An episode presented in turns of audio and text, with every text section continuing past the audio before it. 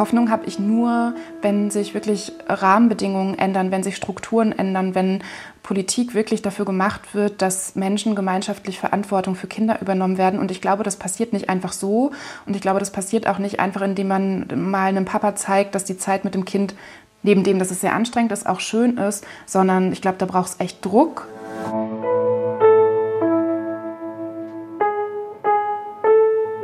Eltern ohne Filter.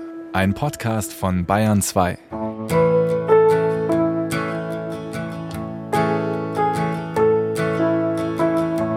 Hey, Zeit für ein bisschen Zuversicht, oder?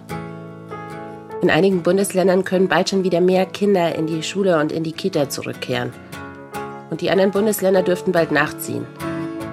Und hört man bei euch jetzt überall sowas wie kollektives Aufatmen? Also bei uns im Hof wurde darauf schon angestoßen. Mit Sekt und mit Abstand natürlich. Und von wem wurde angestoßen? Naja, von den Müttern. Also wahrscheinlich von denen, die seit Wochen am Anschlag sind. Liebe Väter, viele von euch machen natürlich auch gerade richtig viel zu Hause. Und auch viel mehr als sonst. Aber wenn man sich die Gesellschaft so anguckt, dann liegt die systemrelevante Arbeit gerade vor allem auf den Schultern von Frauen. Mit Journalistin und Autorin Mareike Kaiser habe ich deswegen Anfang der Woche darüber geredet, was diese Krise für Eltern und besonders für Frauen eigentlich bedeutet. Und was sich ändern müsste, damit unsere Gesellschaft und Politik die Themen von Eltern endlich mehr in den Blick nimmt. Ich bin Mareike Kaiser, Journalistin, Autorin und Chefredakteurin von Edition F und ich lebe zusammen mit meinem siebenjährigen Kind. Wie ist denn deine Corona-Homeoffice-Elternsituation gerade so? Ziemlich durcheinander ist es äh, gerade. Ich kann das Wort Homeoffice eigentlich gar nicht mehr so richtig gut hören, habe ich die letzten Tage gemerkt, weil es irgendwie immer so, es klingt so romantisch, so auf dem Sofa sitzen mit Laptop und Kaffee, den mir irgendjemand bringt. Ich würde es eher als Chaos, Office, Schule, Spielplatz, Streitraum bezeichnen oder so. Also es ist echt eine ziemliche Herausforderung. Bei mir kommt dann noch dazu, dass ich ähm, Mitte März meinen neuen Job begonnen habe. Und das war hier in Berlin genau der Tag des Lockdowns. Wobei ich meine, wir haben jetzt nicht so einen krassen Lockdown, ne? aber der erste Tag, wo ja wirklich alle aufgefordert wurden, zu Hause zu bleiben, wo die Schulen geschlossen wurden, wo die Läden geschlossen wurden. Das heißt, ich habe meinen neuen Job gestartet aus dem Homeoffice und arbeite jetzt mit Menschen zusammen, die mich vor allem digital kennen und hatte eben dann auch noch mein Kind zu betreuen. Gleichzeitig großes Glück, weil bei Edition F arbeiten viele Frauen, auch sehr viele Mütter. Wir haben in der Redaktion insgesamt vier Redaktionskinder zu betreuen. Das heißt, es ist ja einigermaßen selbstverständlich auch, dass mal ab und zu bei einer Videokonferenz ein Kind auf dem Schoß sitzt. Aber insgesamt, und das ja, werden alle Eltern nachvollziehen können, die jetzt hier zuhören, es ist einfach total schwierig. Und also ich habe schon vor Corona diverse Texte zu Vereinbarkeit oder wie ich es noch lieber nenne, Unvereinbarkeit geschrieben, in denen eigentlich immer die These war, dass Arbeit plus Care-Arbeit, Sorgearbeit rund um äh, Kinder oder auch andere Angehörige, das ist einfach nicht miteinander zu vereinbaren. Und dann auch noch die Kinder die ganze Zeit zu Hause zu haben, plus Erwartungen von LehrerInnen, die jetzt auch noch einigermaßen zu beschulen, das geht schlicht nicht. Und tatsächlich habe ich da auch, ja, ich würde so sagen, zwei Wochen ziemlich drunter gelitten. Also habe das auch wirklich, also es war jetzt gar keine Entscheidung. Jetzt im Nachhinein würde ich sagen, ich brauchte das, damit es mir dann danach auch wieder gut ging. Aber ich fand es schon, plus die ganzen Sorgen, die wir ja alle miteinander teilen, einfach sehr, sehr anstrengend. Wie ist denn sonst euer Arrangement? Also wie viel Betreuungszeit hat denn dein Kind und wie habt ihr es sonst organisiert? Ja, also das Kind ist zur Hälfte beim Papa und zur Hälfte bei mir, was ich schon mal irgendwie sehr luxuriös finde. Und dann geht's halt zur Schule, auch relativ ausführlich. Ich arbeite halt total gerne und bin, wie ich mir so mein Leben zusammengebaut habe, einfach krass darauf angewiesen, dass mein Kind betreut ist und eben zur Schule geht und danach auch noch ein bisschen im Hort ist. Und das so von 100 auf 0 runterzuschrauben, ist halt echt krass. Aber also bin ich ja nicht alleine mit. Es geht ja ganz vielen so. Jetzt hast du ja diesen Hashtag Corona-Eltern ins Leben gerufen und unter anderem auch danach gefragt, wie es denen geht, die nicht mehr können. Wie kamst du denn auf diese Idee überhaupt, diesen Hashtag und überhaupt das Ganze zu thematisieren aus deiner Position raus? Ich war dabei, eine Kolumne zu schreiben. Das hat in mir gearbeitet, also eigentlich schon die ganze Zeit, eben weil ich mich ja eh mit Vereinbarkeitsthemen beschäftige. Und bei Edition F haben wir einen Artikel veröffentlicht, ein paar Tage vor meinem Hashtag Corona-Eltern-Artikel von der Autorin Lea Scheidel mit der Überschrift Die Lockerung der Corona-Maßnahmen dürfen nicht auf dem Rücken von Eltern ausgetragen werden. Und der wurde super oft geteilt, super oft gelesen, ganz viele Diskussionen rund um diesen Artikel. Und da habe ich irgendwie schon gemerkt, so okay, da gibt es auf jeden Fall Redebedarf. Und habe eben auch gemerkt, dass das so im öffentlichen Diskurs, den es bis dahin gab, also wenn es darum ging, was wie gelockert wird, wo es gerade Probleme gibt, dann waren da irgendwie die Themen sowas wie Autohäuser und Läden unter oder über 800 Quadratmetern und ich habe so Familienpolitik überhaupt nicht repräsentiert gefühlt. Die Franziska Giffey, die Bundesfamilienministerin, die habe ich mal ab und zu irgendwo einen einigermaßen klugen Satz äh, sprechen hören, aber auch irgendwie ohne Erfolg. Und ich dachte so, also irgendwie läuft da komplett was schief und habe dann überlegt, wie man das ändern kann, also wie man so einen Raum schaffen kann, auch für die Stimmen, die ich eben durch meine Arbeit, aber auch so in meinem privaten Umfeld äh, gehört habe, nämlich von Familien, in denen die Eltern immer gesagt haben, also ich weiß gerade überhaupt nicht, wie ich das schaffen soll und ich weiß erst recht nicht, wie ich das schaffen soll, wenn es noch bis August so weitergehen soll. Und es gab irgendwie gar keine Beruhigung von der politischen Seite her. Ähm ja, auch keine Zeitleiste oder so. An der man nee, genau. Also ich hatte wirklich das Gefühl, das fällt so politisch und im gesellschaftspolitischen Diskurs völlig hinten runter. Und dann dachte ich, es müsste eigentlich sowas geben wie Hashtag Aufschrei, aber für Familien in der Corona-Krise.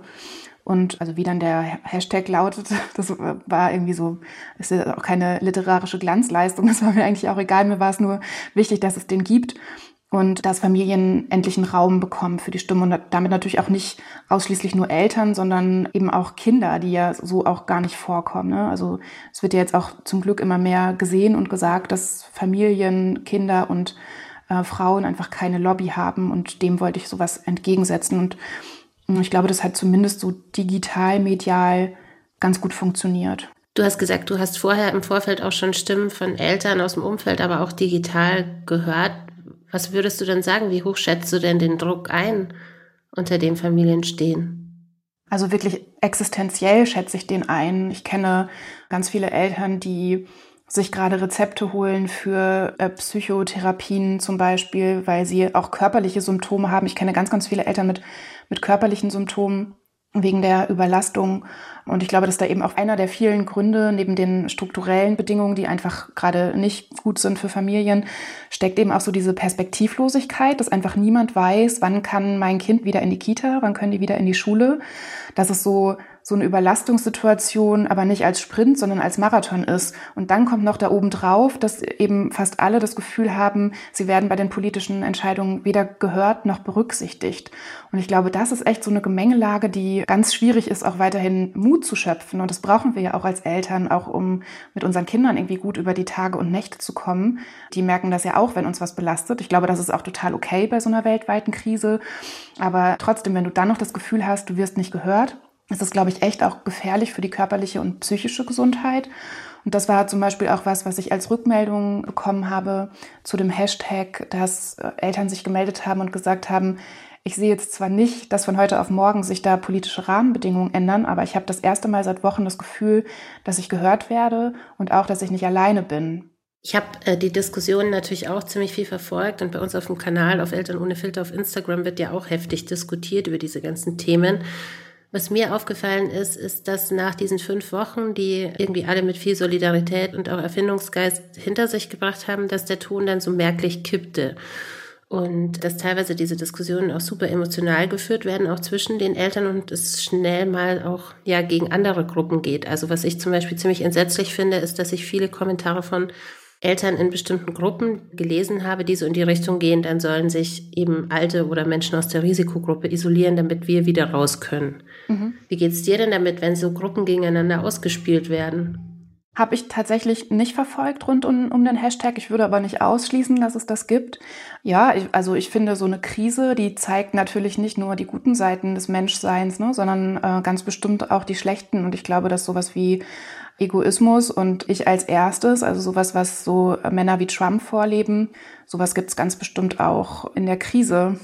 Und ja, also viel mehr kann ich dazu, glaube ich, auch gar nicht sagen. Finde ich unglaublich. Gleichzeitig ist es aber auch ja, wahrscheinlich menschlich die eigene Person, die eigenen Nöte nach vorne zu stellen, weil das ja das ist, womit wir uns täglich beschäftigen. Ne? Und dass vielen Menschen der Horizont fehlt, so komplexe Dinge einzuschätzen und einzuschätzen, was solche, ja, dumm bis naiven Äußerungen dann eigentlich tatsächlich wirklich heißen würden, das erschreckt mich schon.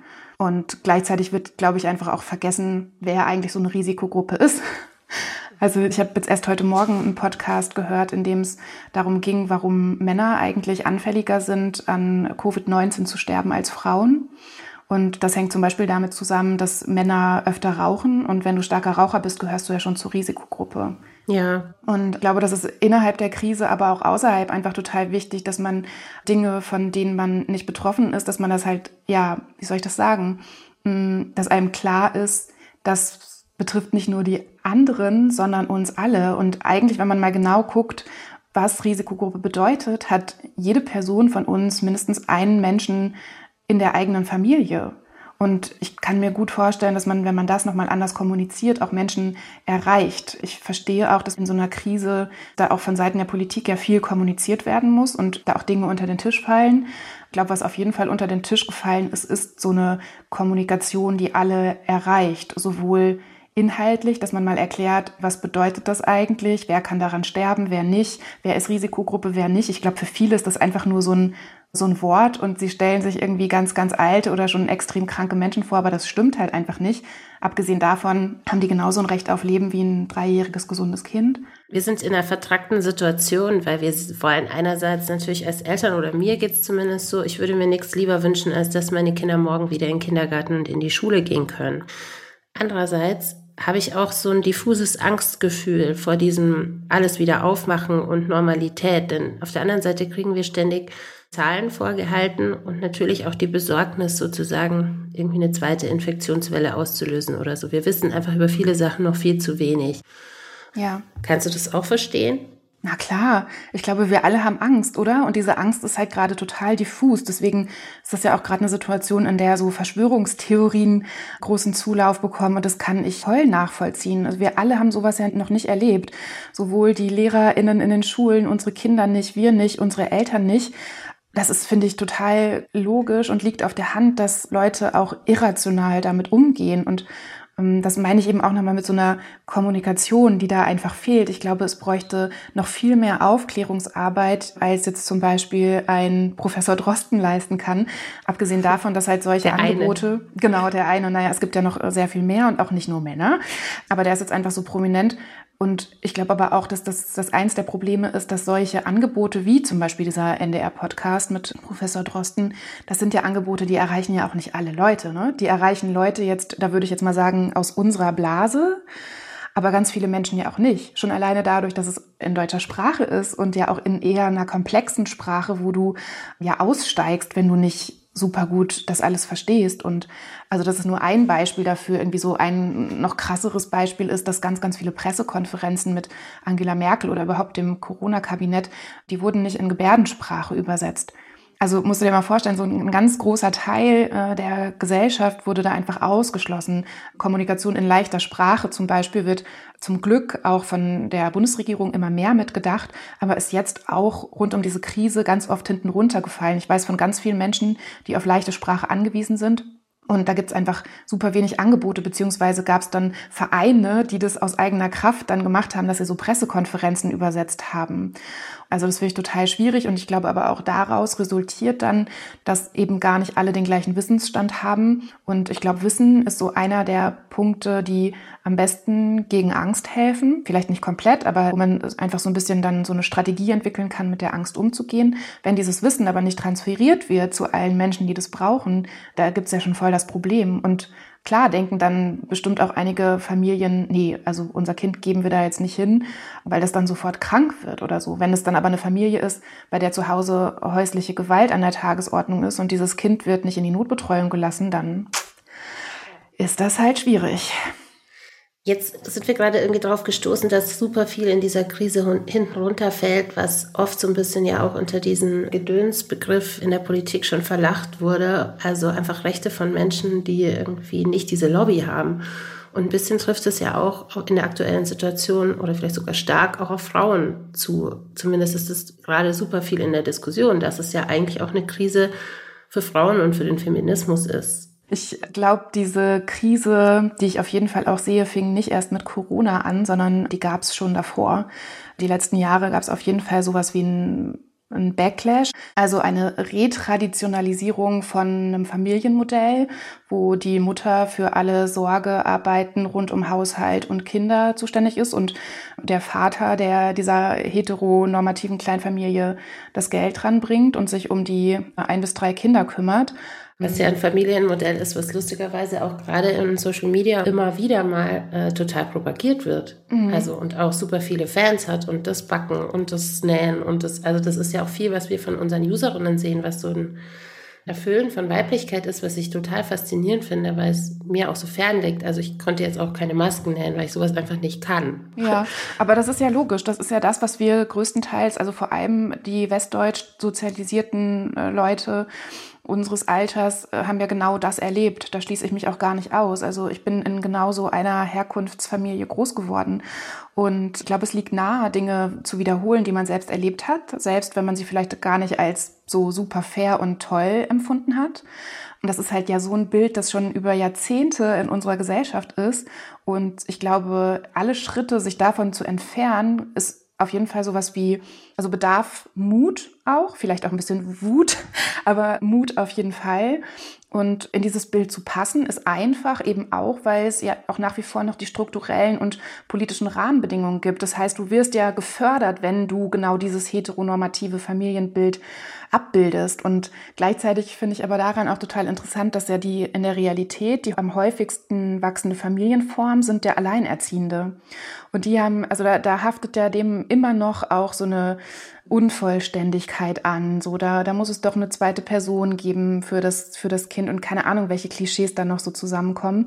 Gleichzeitig sind Alleinerziehende steuerlicher total benachteiligt, auch was Jobs angeht, jetzt nochmal doppelt dreifach in der Krise. Ich habe gestern einen Bericht gesehen im ZDF, in dem Alleinerziehende porträtiert wurden und in dem auch gesagt wurde, dass es jetzt Alleinerziehende gibt, die ihre Jobs verlieren und kein Arbeitslosengeld bekommen, weil sie keine Kinderbetreuung haben und dadurch dem Arbeitsmarkt nicht zur Verfügung stehen. Ja, das sind ja immer wieder so Themen, die aufpoppen, auch wenn man Kinder kriegt, die einem vorher gar nicht so bewusst sind.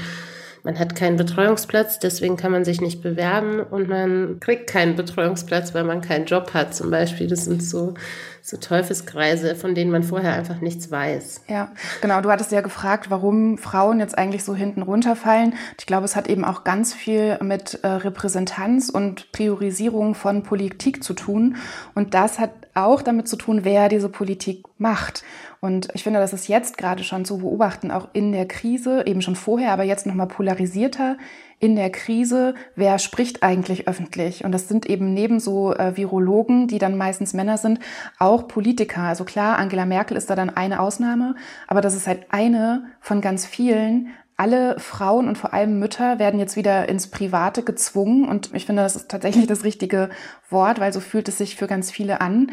Es wird davon ausgegangen, dass diese ganzen Arbeiten, die jetzt zu Hause anfallen, logischerweise die Mütter übernehmen. Das bedeutet ja auch ganz viel für unsere Jobwelt. Ne? Also äh, jetzt zum Beispiel mit dir zu sprechen, ich mache das gerne, aber ich kann das gerade auch nur machen, weil mein Kind ein paar Stunden am Tag in die Notbetreuung geht, weil ich Journalistin bin und das jetzt hier in Berlin als systemrelevant gilt. Genau. Aber ähm, ansonsten wäre ich ja jetzt gerade auch mit anderen Dingen beschäftigt, könnte nicht mit dir sprechen. Dann hättest du vielleicht eher einen Papa genommen, der ins Büro geht. Also, naja, will ich dir jetzt nicht unterstellen, aber also du verstehst meinen Punkt, glaube ich. Das heißt, auch die Stimmen von Müttern werden jetzt ja viel leiser. Auf der anderen Seite frage ich mich, ob nicht für viele Väter so dieser Schock, ähm, den sie vielleicht gerade erleiden, indem sie 24 Stunden im Homeoffice sind und auch mal einfach mitkriegen, wie es ist, immer mit dem Kind zusammen zu sein oder viel mehr mit dem Kind zusammen zu sein. Ja, dass es nicht immer nur schön und entspannend ist, was sie vielleicht vorher dachten, dass ich da so ein bisschen Hoffnung habe, dass es auch was ändern könnte innerhalb der Familien. Naja, es gibt ja so Studien, die sagen, wenn Männer dann mal eine längere Elternzeit genommen haben beim ersten Kind, wollen sie eher kein zweites mehr. Also deine Hoffnung teile ich da äh, leider nicht. Ich würde mir wünschen, dass es anders wäre. Aber also da bin ich jetzt auch echt mittlerweile so ein bisschen zynisch und denke so, ja, herzlichen Glückwunsch, dass du jetzt mal siehst, was eigentlich zu Hause anfällt, wenn du mit den Kindern zu Hause bleibst. Also Hoffnung habe ich nur, wenn sich wirklich Rahmenbedingungen ändern, wenn sich Strukturen ändern, wenn Politik wirklich dafür gemacht wird, dass Menschen gemeinschaftlich Verantwortung für Kinder übernommen werden. Und ich glaube, das passiert nicht einfach so. Und ich glaube, das passiert auch nicht einfach, indem man mal einem Papa zeigt, dass die Zeit mit dem Kind, neben dem, dass es sehr anstrengend ist, auch schön ist, sondern ich glaube, da braucht es echt Druck. Und zwar nicht von den Müttern, sondern wirklich einen politischen und gesellschaftlichen Druck. Es gibt ja auch Konzepte, die schon ewig rumliegen, sage ich mal, zum Beispiel Familienarbeitszeit zu verkürzen und so. Alle diese Sachen sind ja mal angedacht worden von schlauen Politikerinnen, meistens ja. Jetzt wäre vielleicht eine Gelegenheit, die mal aus der Schublade zu holen. Warum passiert es denn nicht? Ja, weil eben die, die das entscheiden würden, sich mit anderen Sachen beschäftigen. Also es ist noch nicht angekommen, wie wichtig eigentlich Care-Arbeit ist, wie wichtig das ist, Verantwortung für andere Menschen zu übernehmen und auch, was für eine wichtige Basis Care-Arbeit für Wirtschaft ist. Auch, dass ohne die ganze geleistete, unsichtbare und oft unbezahlte oder schlecht bezahlte Care-Arbeit eben auch gar kein Wirtschaftssystem möglich ist. Denn wenn wir, damit meine ich jetzt vor allem Mütter und Frauen, wenn wir diese ganze Arbeit nicht machen würden und die Klappe nicht halten würden, währenddessen, machen ja nicht alle, aber viele müssen es, weil ihnen gar keine andere Alternative bleibt, hätten ja die ganzen Männer gar nicht die Zeit, ihre ganzen Mackerarbeiten zu machen, weil sie dann ja auch mal zu Hause wären. Also ich glaube, das ist einfach wirklich so ein ja, schwieriger Kreislauf, der jetzt noch mal geschlossener ist in dieser Krise und ich glaube, es braucht wirklich ganz neue Strukturen, die auch bestimmten Menschen wehtun werden, aber ohne geht's nicht. Und ich sehe gerade noch nicht, dass dieser Weg eingeschlagen wird. Ich sehe eher, dass weiter politisch verfolgt wird, dass die Barbara Vorsamer von der SZ hat es äh, letztens gesagt und ich glaube auch geschrieben, Mutti macht es schon. Unsere Politiker, zumindest hier in Bayern, äh, sagen ja gerade, dass das Wichtigste ist, den Fokus jetzt auf die Familien zu legen. Ja, bisschen spät, ne? Was wäre denn für dich das Drängendste oder auch aus Sicht der Corona-Eltern, denen du so zuhörst, das Drängendste, was sich jetzt ändern müsste? Also ich finde wirklich, eine Sichtbarkeit in politischen Entscheidungen. Ich glaube auch nicht, dass jetzt der Weg sein kann, und das hat auch innerhalb dieser äh, Corona-Eltern-Diskussion niemand behauptet, dass jetzt alles gelockert werden soll, alles wie vorher weitergehen soll, Kitas, Schulen öffnen, so. So naiv ist niemand dieser Eltern, die unter dem Hashtag sich geäußert haben. Ich glaube, es geht wirklich darum, eine Politik zu machen, die Kinder, Eltern und Geschlechtergerechtigkeit thematisiert und das auch schon viel früher. Also ich glaube, es sind jetzt auch schon so viele Wochen sind schon vergangen, wo eben ganz andere Themen im Fokus standen. Also ich würde jetzt nicht sagen, dass es zu spät ist, weil das äh, wäre Quatsch, aber man muss diese Dinge einfach sehr viel früher in den Blick nehmen und ich glaube, zum Beispiel wäre ein Weg, Care-Arbeit anders wertzuschätzen und nicht mit guten Worten und Applaus, sondern mit Geld. Ich glaube, das wäre zum Beispiel ein Weg. Also einfach mal erstmal so eine Anerkennung der Leistung und gleichzeitig rund um Schulen gibt es dann da ja noch mal mehr Themen als jetzt einfach nur das, die Geschlechterungerechtigkeit. Ne? Es ist ja auch einfach noch mal so eine Polarisierung der Bildungsungerechtigkeit. Da sehe ich gerade mindestens genauso wenig Lösungen dafür. Ich sehe nicht, dass die Schülerinnen und Schüler angesprochen werden, die ganz dringend darauf angewiesen sind, zur Schule zu gehen. Ich sehe da noch überhaupt gar keine Lösungen im bildungspolitischen Bereich, der ja in dieser Krise auch nochmal oder auch außerhalb nochmal sehr greift in diese, in die Familienpolitik. Also ich finde, da ist die letzten Wochen echt viel versäumt worden. Ich finde aber auch wirklich, dass es einfach so ein Spiegelbild dafür ist, was vorher schon versäumt wurde. Also dass jetzt auch ganz viele Schulen überfordert sind mit digitaler, digitaler Arbeit, kann 2020 eigentlich auch nicht möglich sein. Und dass es für eine Schule eigentlich äh, der Rand der Machbarkeit ist, wenn man vielleicht mit Klassengrößen von 15 Schülern operieren müsste, was ja seit vielen Jahren einfach in Studien bewiesen ist, dass es sehr viel besser wäre, mit kleineren Klassengrößen zu arbeiten. Man könnte es auch als Chance wahrnehmen und sagen, lasst uns doch jetzt ganz viele Bereiche ausprobieren, denn ehrlich gesagt, so richtig erwartet ja gerade auch niemand, dass alles sofort ab dem ersten Tag funktioniert, oder? Genau, äh. ja, genau. Also ich glaube, es geht einfach darum, dass, dass man sich auch immer wieder so vor Augen ruft, dass es einfach eine schwierige Situation ist. Ne? Es gibt nicht die eine Lösung und das verstehe ich zum Beispiel auch in Richtung Politik, dass jetzt so eine Bundesregierung nicht sagen kann, so und so machen wir das jetzt und das ist das Beste für alle. Es geht da ja wirklich auch um Abwägung. Das Problem eben rund um Hashtag Corona-Eltern, finde ich, ist, dass man wirklich das Gefühl hatte und naja, nicht nur das Gefühl, also da, da gibt es auch durchaus relevante Bestätigungen, dass Familienpolitik, Frauenpolitik, äh, Kinder nicht vorgekommen sind. Ich habe am Anfang gedacht, was ist denn eigentlich los mit uns allen? Warum überfordert uns das so sehr? Denn schließlich haben wir ja irgendwie alle uns auch so eine Familienzeit immer schön vorgestellt, also so zusammen zu sein und viel Zeit zu haben und so. Gut, jetzt vielleicht ohne die Lohnarbeit noch nebenher leisten zu müssen. Aber mir ist dann was klar geworden. Ich habe natürlich meine Kinder bekommen mit der Voraussetzung, dass ich wusste, ich kann sie in eine Kita geben, in einen Kindergarten geben, in eine Schule geben. Ich habe meine Kinder natürlich nicht bekommen unter der Prämisse, dass ich die von jetzt ab immer selbst alleine betreuen muss. Und wenn das die, ja, wenn das die Vorbedingung gewesen wäre, hätte ich darüber echt kräftig nachgedacht. Und das habe ich gestern einer Freundin gesagt und die war irgendwie fast wie geschockt. Aber es ist nun mal so, es hat sich alles komplett verändert. Und glaubst du, dass sich die Elternschaft durch diese Zeit jetzt auch ein Stück weit verändern wird, dadurch, dass uns das bewusster wird? Also ich finde, das ist ein total wichtiger Punkt und bei mir wäre das, glaube ich, genauso. Ich weiß nicht, ob ich Mutter geworden wäre, wenn klar wäre, in dieser Gesellschaft muss ich mich zu 100 Prozent aufopfern und zwar in jeder Minute meines Lebens für dieses Kind.